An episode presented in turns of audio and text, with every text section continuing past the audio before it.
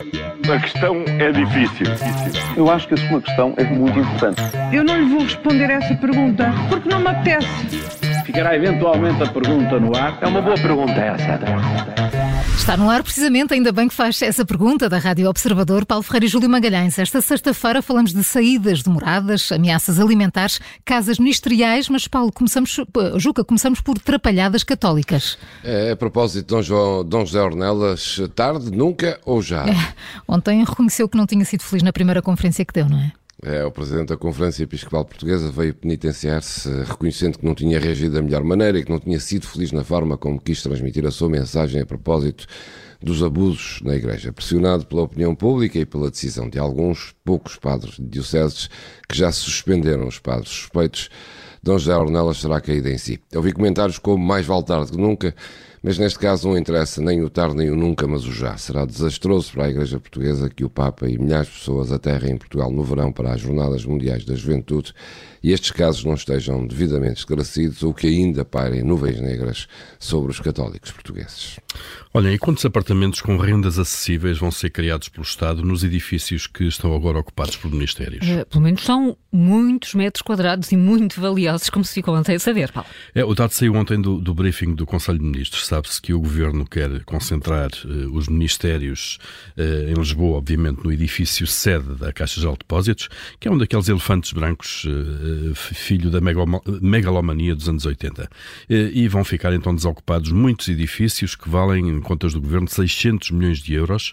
Eh, vamos ver então com que rapidez, neste momento de crise habitacional, vai o Estado pegar nesses imóveis e transformá-los em casas para as famílias de mais baixos rendimentos. Eh, se for seguida a prática dos últimos anos, isso nunca vai acontecer, obviamente, e o Estado vai antes negociar a preço de mercado para condomínios bem, bem valorizados, eh, que há quem lhes chame especulação. Portanto, vamos ver se o governo faz aquilo que está a exigir aos privados, aos privados e vai colocar no mercado casas em pleno terreiro de passo. E é preciso o governo vir ameaçar as grandes cadeias alimentares. O, o Ministro da Economia já disse que, se for preciso, o governo intervém sobre os preços. É verdade, em tempos de profunda crise, com milhões de portugueses a recorrerem às grandes superfícies, eh, saberem que nos produtos de consumo diário de alimentação há margens eh, de lucro de 50% é muito.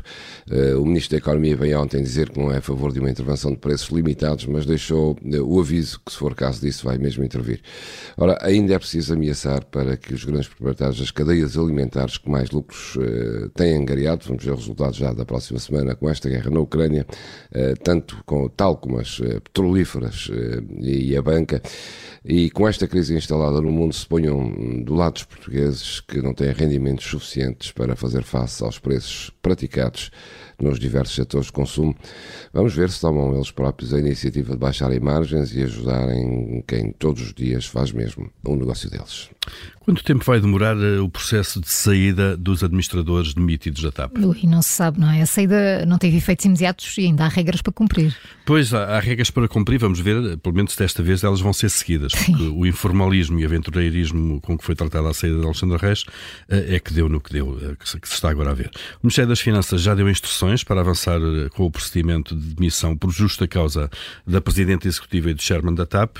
Agora ambos terão ainda de ser ouvidos em audiência prévia, vamos ver se não fazem como a Inspeção Geral de Finanças e por uma questão de economia de meios prescindem dessa audiência e depois vamos ver se a CEO da TAP não vai processar o Estado ou a empresa para contestar a sua saída. Ainda vamos ver passar muitos aviões antes disto estar tudo resolvido. Paulo Ferreira e Júlio Magalhães com as perguntas que marcam a atualidade. Segunda-feira há uma nova edição. A questão é difícil. Eu acho que a sua questão é muito importante. Eu não lhe vou responder essa pergunta porque não me apetece. Ficará eventualmente a pergunta no ar. É uma boa pergunta essa.